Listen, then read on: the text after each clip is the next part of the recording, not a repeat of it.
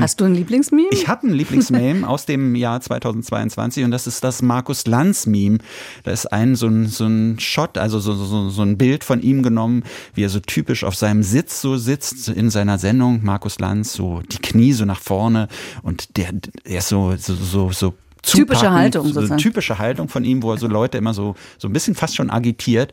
Und darunter sind dann immer die unterschiedlichsten Stimmen, so, so Sprüche, aber so wirklich abstruse Sachen.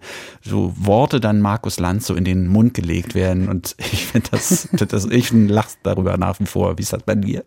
Ich habe noch keins. Ah. Ich könnte dich jetzt fragen, aber da haben wir leider die Zeit nicht, was du da jetzt verarbeiten musst, dass du lachen musst. Aber nee, ich habe noch keins, aber ich weiß, sie sind schon wichtig. Also ich muss mich da mal ein bisschen umsehen. Hm, ja, Memes, auf jeden Fall wichtiges Element der Internet-Popkultur.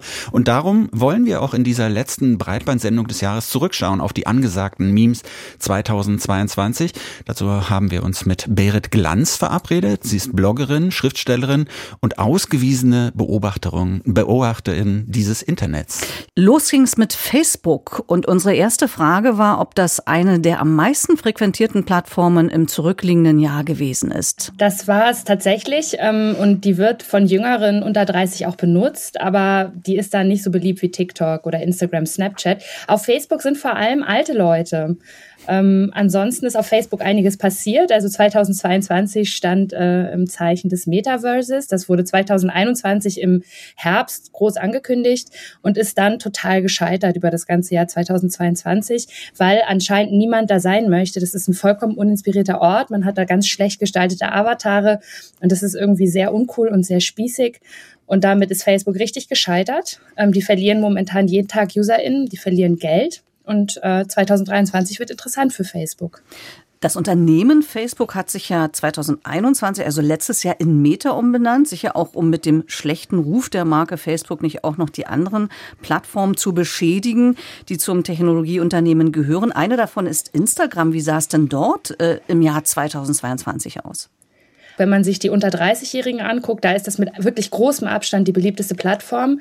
Die haben also nicht das Problem wie Facebook, dass da keine jungen Leute mehr gerne sind. Die Plattform ist aber trotzdem nicht ganz vorne dabei. Wenn man sich jetzt Trends anguckt, was wir auch hatten jetzt im letzten Jahr verstärkt, ist, dass InfluencerInnen, die eben ganz, ganz oft auf Instagram heimisch sind, ähm, ziemlich viel Spott auslösen in den sozialen Medien. Und es gibt da einfach einen neuen Trend, sich authentischer zu inszenieren. Und da fallen diese klassischen Instagram-InfluencerInnen raus. Die versuchen dagegen zu arbeiten arbeiten. Letztes Jahr wurde ganz massiv Insta-Reels gepusht, also auch wieder kurze Videoclip-Formate, eine Art TikTok-Klon. Und damit soll eben auch in die Konkurrenz zu TikTok gegangen werden. Aber die Plattform an sich ähm, hat viele UserInnen, aber es passiert da sehr, sehr wenig. Also es, ähm, zum Beispiel entstehen da kaum Memes. Es gibt die Plattform, die nennt sich Know Your Meme. Die haben im letzten Jahr mal gesammelt, wo eigentlich Internet-Memes entstehen. Und da ist Instagram echt richtig weit hinten. Memes sind ja ein ganz entscheidender Faktor in der Internetkultur und man kann vermutlich sagen, dass Plattformen, auf denen viele Memes entstehen, eine besonders dynamische Rolle spielen.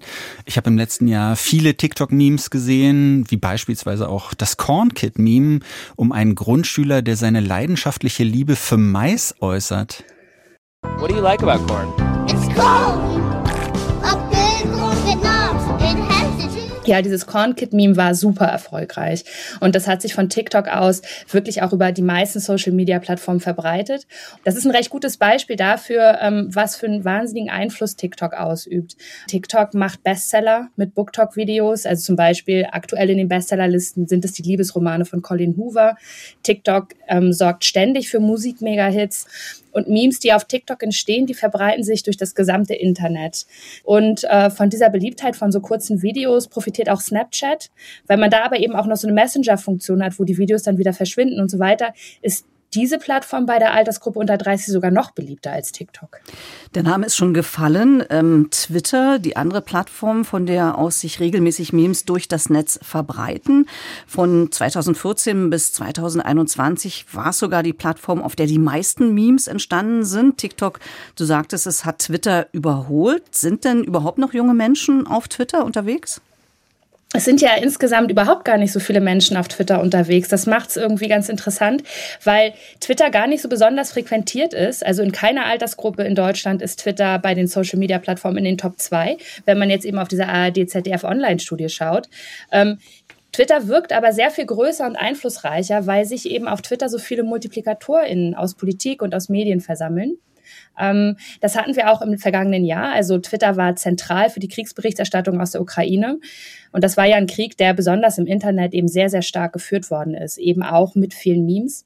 Und dann in der zweiten Jahreshälfte haben wir jetzt eben die Übernahme der Plattform durch Elon Musk und dann auch die daraus resultierende super massive Abwanderung zu anderen Kurznachrichtendiensten. Davon haben dann so mehr Mastodon, aber auch Hive und Post äh, profitiert. Und wie es weitergeht, man weiß es nicht. Gerade jetzt sind ganz viele JournalistInnen gesperrt worden, aber es ist eben immer noch die wichtigste Plattform, wenn man irgendwie wissen will, was in der Welt passiert. Also Kriegs- und Krisengebiete, da erfährt man Nachrichten auf Twitter. Hive und Post hast du gerade schon so als Twitter-Alternativen genannt, die 2022 dann bekannt geworden sind. Wie sieht's denn mit den anderen Plattformen aus? Gab es noch neue Angebote? Und, und was ist mit den bestehenden kleineren Plattformen wie LinkedIn oder Pinterest? Ist dort was Neues passiert? Also es gibt ja so kleinere Plattformen eben wie LinkedIn, was ein Geschäftsnetzwerk ist oder Pinterest, wo viele Moodboards entstehen, die sind einfach solide da, aber haben nie riesigen Einfluss oder so nennenswerte Stahlkraft in irgendwie sowas wie Internetkultur. Wir hatten ja 2021 diesen Riesenhype um Clubhouse. Ähm, 2020 meine ich, ähm, so eine Plattform, auf der man Live-Audio-Chats machen kann. Und die ist tatsächlich 2022 quasi eingegangen. Wieder zurück ist dafür Tumblr. Das war vor zehn Jahren super beliebt. Ähm, und dann war es fast weg. Jetzt ist es wieder da, vielleicht auch durch die Krise bei Twitter.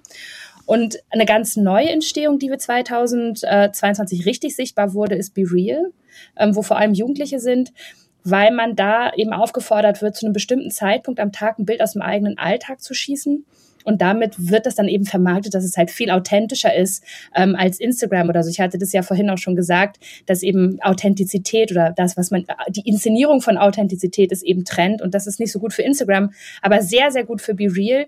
Wie das 2023 weitergeht, das wird spannend. Okay, genau, gutes Stichwort. Schauen wir mal in die Glaskugel. Äh, was würdest du sagen, was sind die Trends im nächsten Jahr? Würdest du eine Prognose wagen? Die Situation auf Twitter in den letzten Monaten hat ja schon dazu geführt, dass wir so eine Tendenz haben, dass sich die Plattformen ausdifferenzieren. Also Leute verschwinden von den großen Plattformen, tun sich in kleinere oder intimere Kreise zusammen, machen wieder wirklich stärker definierte Interessengruppen. Also das, was wir früher in Foren hatten oder in Messageboards oder so. Das bedeutet, ich vermute, 2023 werden wir noch sehr viel mehr Discord sehen.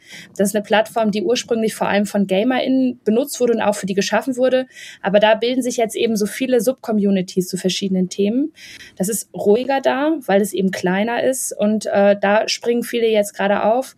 Ähm, ansonsten glaube ich natürlich audiovisuelle Formate. Also TikToks Hochphase, sagen einige, ist schon vorbei, aber ich glaube, das Format an sich bleibt. Und es wird spannend zu sehen, ob Twitter Ende 2023 überhaupt noch da sein wird oder so sein wird, wie es jetzt noch ist. Das wird sicherlich das Interessanteste der nächsten Monate.